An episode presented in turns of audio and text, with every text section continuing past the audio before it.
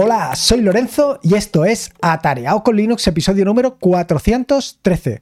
La verdad es que estoy realmente satisfecho y estoy realmente satisfecho por los últimos episodios del podcast, que realmente han conseguido eh, aumentar o incrementar considerablemente la participación.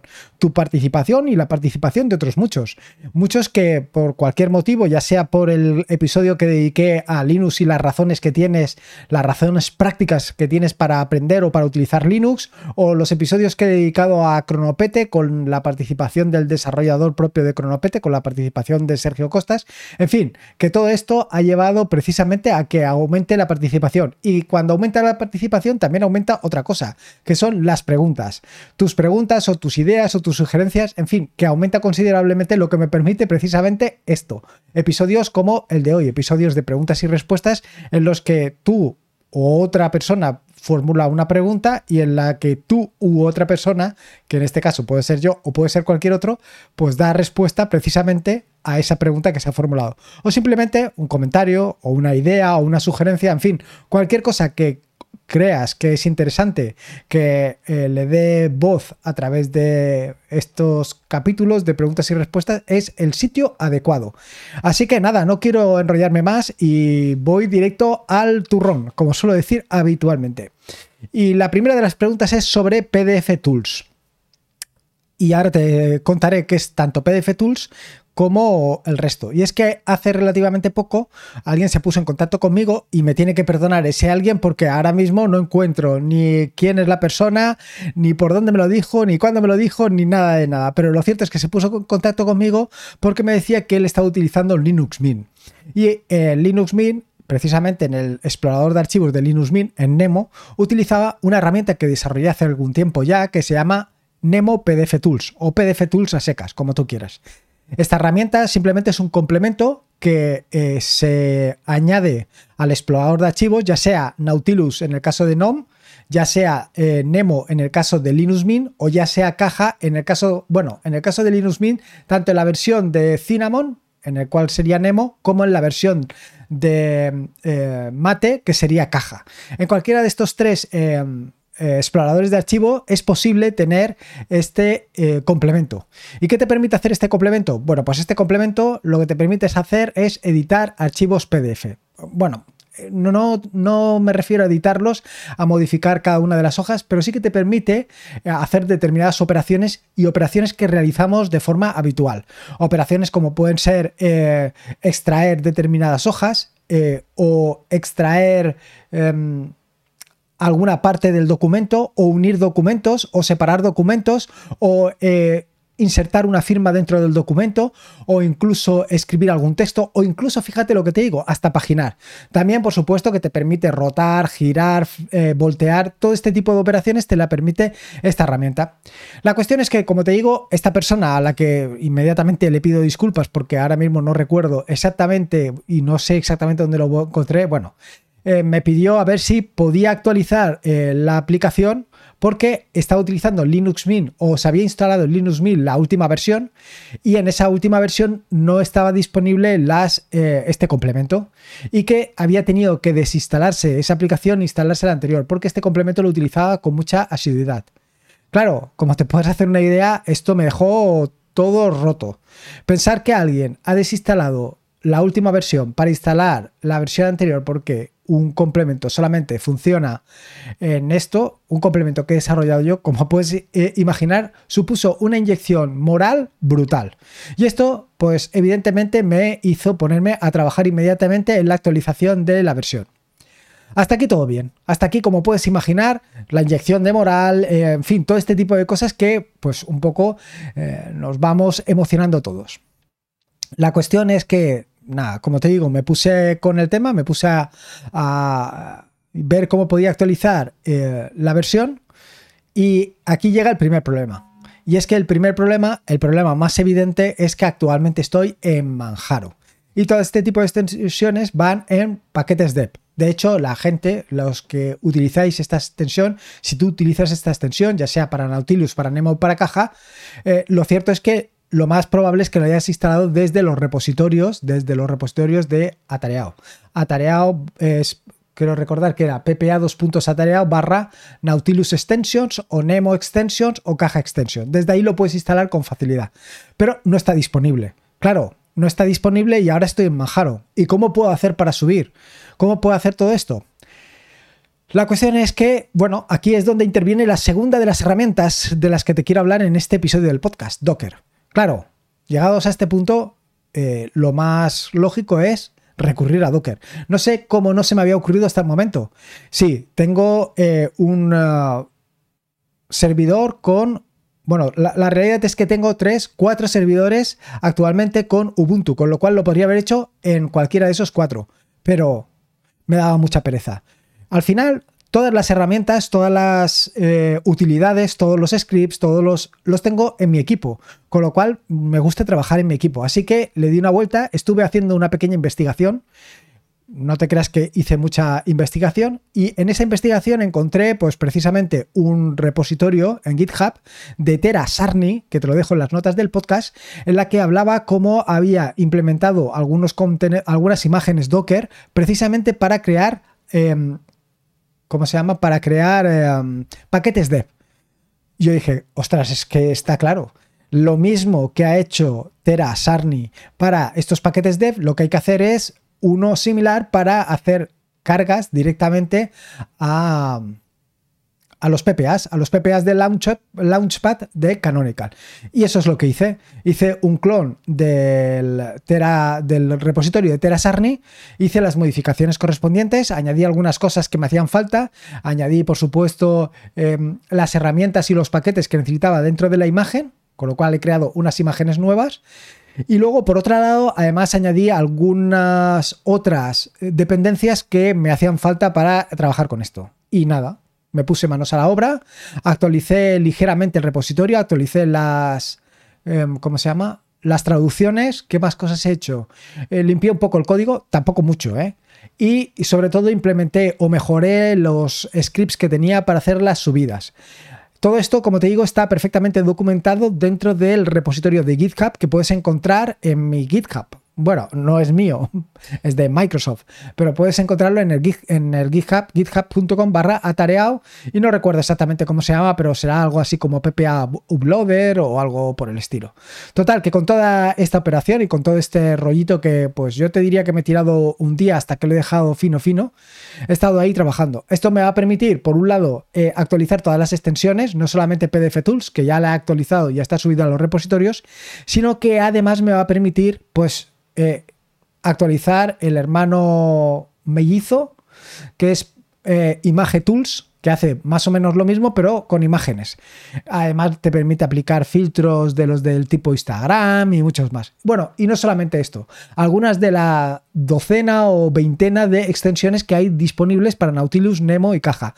Que, bueno, lo cierto es que las tenía un poquito abandonadas entre otras cosas por el simple hecho de haberme pasado a Majaro. Pero claro, ante que alguien en un momento determinado haya decidido desinstalar la última versión de Linux Mint para instalar la anterior porque no tenía PDF Tools, pues evidentemente tenía que ponerme manos a la obra. Así que ahí ha quedado.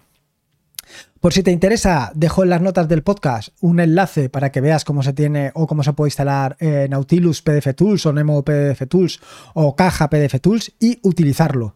Es muy probable es muy probable que esta primera versión tenga algún problemilla. En cuanto, si tiene algún problemilla, vamos, me lo dices inmediatamente e inmediatamente me pongo manos a la obra para corregirlo. Así que lo primero, darle las gracias y disculparme a la persona que me puso eh, en situación, que me indicó precisamente el problema con el que se encontraba y disculparme, pues vaya, porque es que no puedo darle las gracias porque ahora mismo ni encuentro el nombre, ni sé por dónde me lo dijo, ni nada de nada. Un desastre. En fin, la segunda de las preguntas o la segunda de las cuestiones es sobre la corrección ortográfica en las plantillas en Neobim. Salva pregunta. Buenas, me haría falta sacar como variable el nombre del archivo para una modificación del template. No sé cómo hacerlo. ¿Podrías echarme una mano o remitirme a documentación? Gracias. Bueno, eh, dentro de mis dot files eh, tengo una parte dedicada a, los, a las plantillas, a los templates que utilizo en, eh, en Neobim. En esas plantillas son, yo creo que ahora mismo tengo cuatro plantillas nada más, una para Python, otra para Rust, eh, no sé si tengo otra para JavaScript, En fin, creo que tengo esas tres, tres o cuatro. Bueno, pues son plantillas muy sencillas donde eh, lo que hace es, te permite eh, introducir el nombre, te permite introducir, por ejemplo, el año y te permite introducir también cualquier otra cosa que quieras evaluar. Esto es muy sencillo, y eh, ya te digo que está en mis dos files. ¿Qué sucede? Bueno, pues que no se puede introducir el nombre del archivo o no se podía introducir el nombre del archivo, que es precisamente lo que pregunta Salva. Así que nada, me puse manos a la obra, modifiqué efectivamente esa plantilla. Bueno, lo que modifiqué eh, fue la, parte donde se hace la sustitución y luego ya puedes introducirlo en la plantilla que quieras. Simplemente es poner filename entre dobles llaves y él te lo va a sustituir por el nombre del archivo. Y ya está, así de sencillo. Y luego, por otro lado, Salva también pregunta. Otra cuestión, en mi configuración de BIM tengo un plugin, concretamente plug BIM Scripts Java getset.bim y es un complemento para generar setters y getters de Java. ¿Cómo puedo aplicarlo en NeoBIM? Además he logrado un par de cosas interesantes que tengo que pasarte para renombrar variables e ir a la definición de una clase en otro archivo. Pero ya hablaremos, gracias. Bueno, lo primero es darle las gracias a Salva, tanto por la pregunta anterior como por esta pregunta o por esta cuestión. Y aquí tengo que decir eh, que yo básicamente lo que estoy utilizando son snippets. Esto ya lo comenté en un episodio del podcast anterior en el que te estuve dando la paliza con los snippets y con todas las posibilidades que te daban los snippets. No solamente para el desarrollo de código, que también, sino además para utilizarlo en tu día a día, mediante herramientas como pueden ser Expanso o mediante cualquier otro tipo de cosas. La cuestión es que con los snippets puedes hacer esto relativamente fácil. Una de las grandes ventajas del complemento que estoy utilizando, que es Lua Snip, es que te permite además introducir variables y además introducir campos que puedes ir rellenando conforme eh, insertas la plantilla. Esta plantilla o estos snippets los estoy utilizando, por ejemplo, para meter la licencia o incluso para lo que acabo de comentar, para hacer gets y gets y y set de variables. Pero bueno, se puede hacer para cualquier cosa, como ya te puedes imaginar. Eh, tengo que recomendar la. Eh, ¿Cómo se llama? El repositorio de Rafa Madrid, donde hay una gran cantidad de snippets para una vasta, como te diría yo, colección de lenguajes de programación, incluso no solamente lenguajes de programación, evidentemente, sino también para Markdown eh, y para otros lenguajes de eh, marcado ligero. Así que yo mi recomendación, por supuesto, es utilizar eh, los snippets de Lua Bueno, y, en concreto los de Rafa Madrid. O hacértelos tú mismo, porque la verdad es que con esto es muy sencillo. Y la ventaja, como ya comenté en el episodio anterior, en el episodio este de los snippets, es que si los desarrollas con Lua Snip y utilizando la sintaxis de Visual Studio Code, luego los puedes reutilizar no solamente en BIM, o en NeoBIM, sino que también los puedes utilizar en otras herramientas como pueden ser Visual Studio Code precisamente o otros editores que también admitan este tipo de formato. La siguiente pregunta es de Eduardo y es sobre Cronopete y Deja Backup. Y dice Eduardo, hola Lorenzo, gracias. ¿Cuáles serían las ventajas de usar Cronopete si comparamos con Deja Backup que viene por defecto instalado en algunas distro Linux para realizar backup o copias de seguridad? Bueno, eh, lo cierto es que Cronopete y esto es un poco a colación de lo que comentaba en la introducción del podcast, eh, Cronopete ha levantado muchas expectativas, sobre todo en lo referente al tema de las copias de seguridad, con lo cual eh, voy a dedicar un episodio posterior a añadir algunas cositas a Cronopete para resolver, por ejemplo, cómo puedes hacer copias directamente, como te voy a decir yo, en otras unidades en red. Así de sencillo.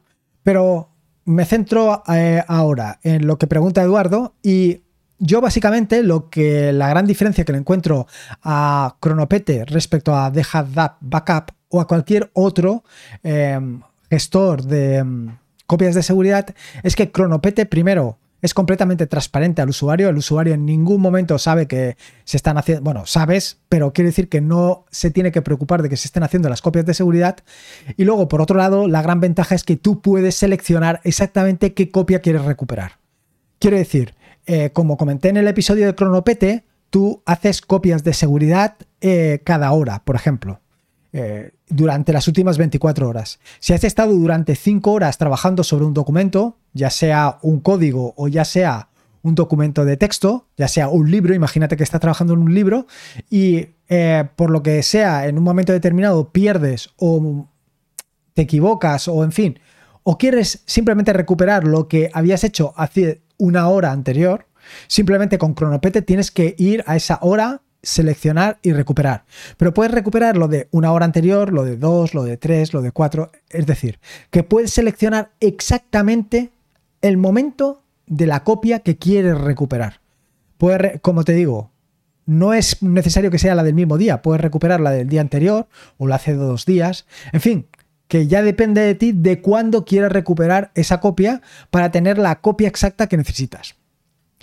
Por otro lado, y siguiendo de la misma manera eh, con Cronopete, ahora la cuestión vira o gira en torno a Restic. Y es Leandro el que comenta, excelente herramienta, Lorenzo, muchas gracias. Se refiere precisamente a Cronopete. Tan importante como estar con el seguro del coche al día, quizá eh, bueno, se refiere otra vez a Cronopete. Quizás en algún momento puedes revisar una herramienta de backup como que se llama Restic y nos comentas qué te parece. Un abrazo. Bueno, muchas gracias, Leandro. Eh, mm, no la he instalado todavía, tengo pendiente instalarla, tengo pendiente echarle una un vistazo importante para ver exactamente cómo funciona y qué opciones tiene, pero sí que he visto una cosa que me resulta eh, muy agradable. Y esta cosa que me resulta tan agradable es que eh, está implementada en Go. Con lo cual, pues al final va a ser que es más ligera, o bueno, o que es más ligera que, que Cronopete, no, pero que es realmente muy ligera. Yo en este caso lo compararía con Borg, con Borg Backup, más que con Cronopete, entre otras cosas porque Restic no tiene interfaz de usuario, así como Cronopete sí que tiene.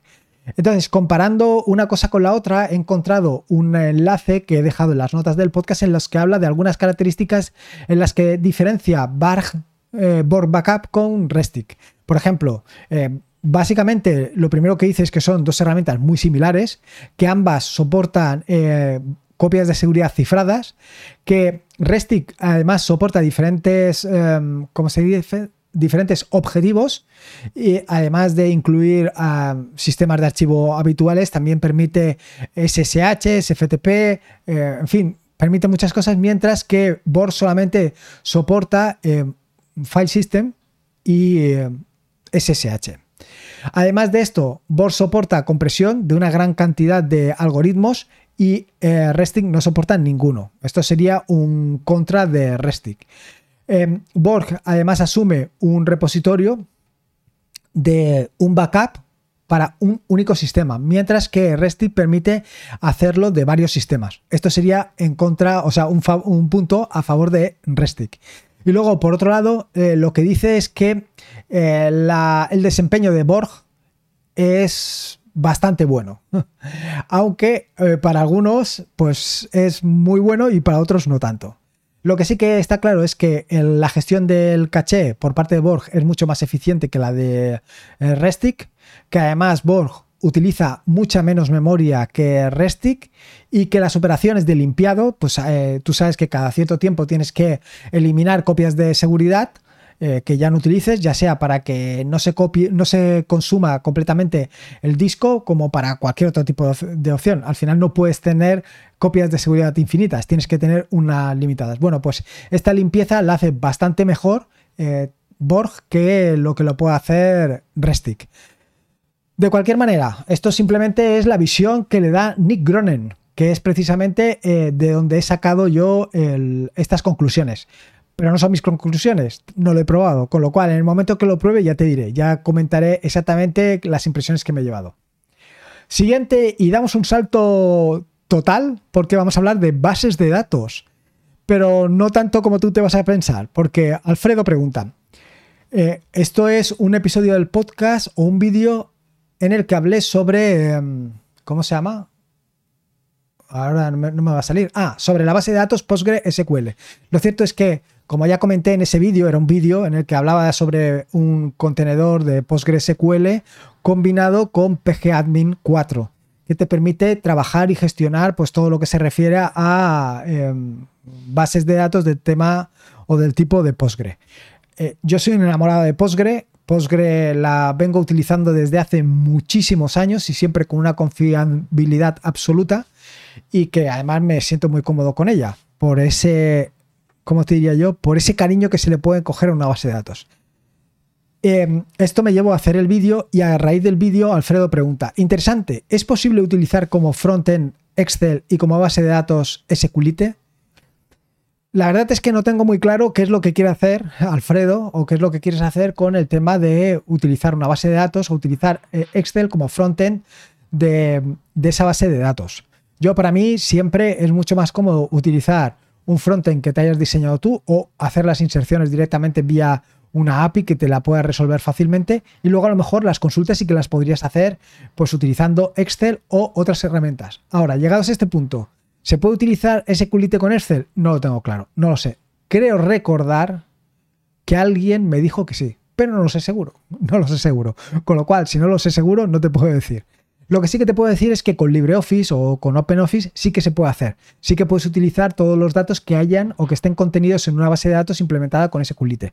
Se pueden utilizar perfectamente. De hecho, yo lo he utilizado en alguna ocasión, pues para, por ejemplo, eh, hacer envíos de cartas o cuestiones de este tipo o envíos de correos electrónicos partiendo de una base de datos de SQLite.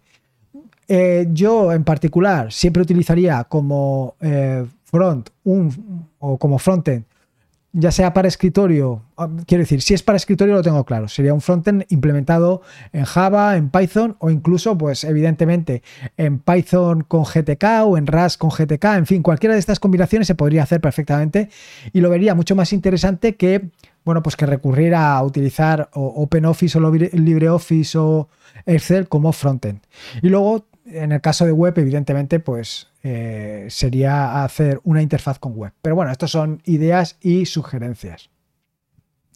Y luego, por último, es una pregunta un tanto o es una idea o es un comentario. Yo te diría que es más bien un comentario y es sobre el servicio técnico de aquellos que tenemos alguna idea de informática o que alguien supone que tenemos ideas de informática o similares. Dice Truco 22. Linux me da la libertad y es muy poderoso. En mi router uso Tomato. En mis Raspberries 10Pi y en, todo lo demás Arch. Pero evangelizar tiene su inconveniente. Como todo, el mundo cree que eres tú el servicio gratuito. La verdad es que esto es un problema. Quiero decir que la gente abuse porque tú tengas eh, algún conocimiento o mucho conocimiento o bastante conocimiento sobre eh, informática y que siempre recurran a ti para resolver los problemas es un, es un abuso que no debería de ser así. La cuestión es que al final pues siempre puedes recurrir a aquello de que le puedes dar dos consejos, un consejo eh, gratuito y un consejo pagado. Eh, o una, ¿cómo se dice? Una consulta gratuita y una consulta técnica con, coste. Y siempre la consulta gratuita es decirle que te pague por resolver el problema. O simplemente decirle que no. Creo que es importante. No debemos de perder nunca, eh, como te diría, el referente de que no se trata de convencer a todo el mundo de que tiene que utilizar Linux o que tiene que utilizar cualquier otro sistema operativo. Simplemente se trata de mostrarle que hay otros sistemas operativos disponibles. Eh, siempre nos queda el hecho de que como tú lo has introducido a Linux o como tú lo has introducido a determinada aplicación, tú tienes esa parte de responsabilidad, pero en ningún caso tienes ninguna parte de responsabilidad. Simplemente es cada uno el que decide y el que, eh, por la razón que considere, toma em, el camino de coger ese sistema operativo o esa aplicación o lo que sea, con lo cual la responsabilidad es suya. Y si la abandona, pues la abandona él, él se lo pierde, por así decirlo. Sea como sea, eh, lo cierto es que toda esta parte, toda la parte de lo gratuito, la verdad es que últimamente me tiene bastante, eh, ¿cómo te diría yo?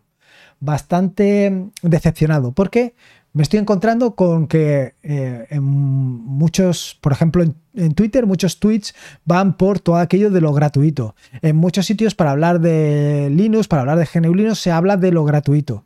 Yo creo que no debe ser el punto de ataque. El punto de ataque nunca debe ser lo gratuito y mucho menos cuando estás ofreciendo algo. Quiero decir que si tú estás ofreciendo 10 recursos, no tienen por qué ser 10 recursos gratuitos no lo sé, creo que se está pervirtiendo mucho la parte del gratuito. Pero bueno, en fin, que enseguida me despisto. No quería hablarte de todo esto, simplemente quería decir, pues eso, que tampoco abusemos.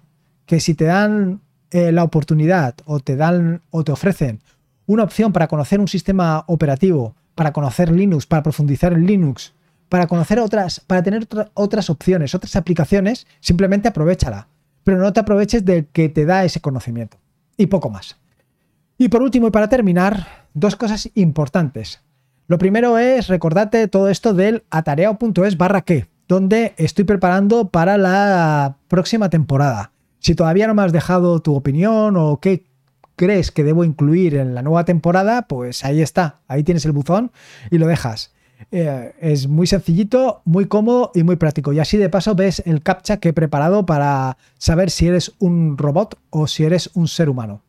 Y luego, por otro lado, eh, también recordarte que eh, atareado con Linux o atareado.es vamos, lo que es el proyecto y el podcast en sí se presenta a la doceava edición de los premios de la Asociación Podcast.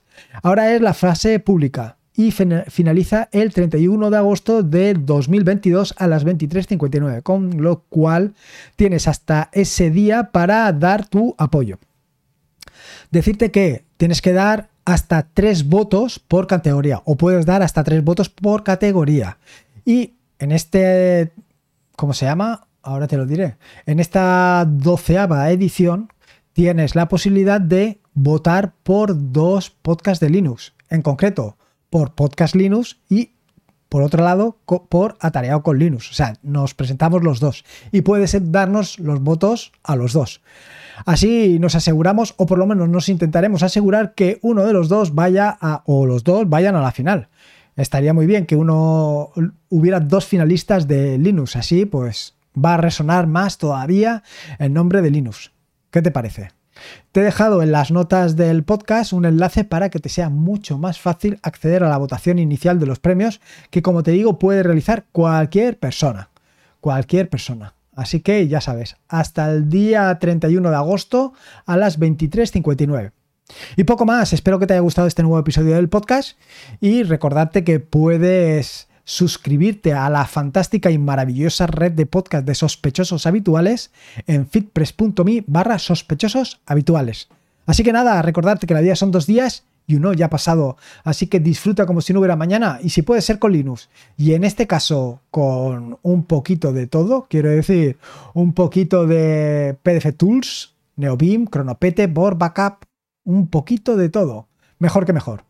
Un saludo y nos escuchamos el próximo jueves. Hasta luego. Adiós.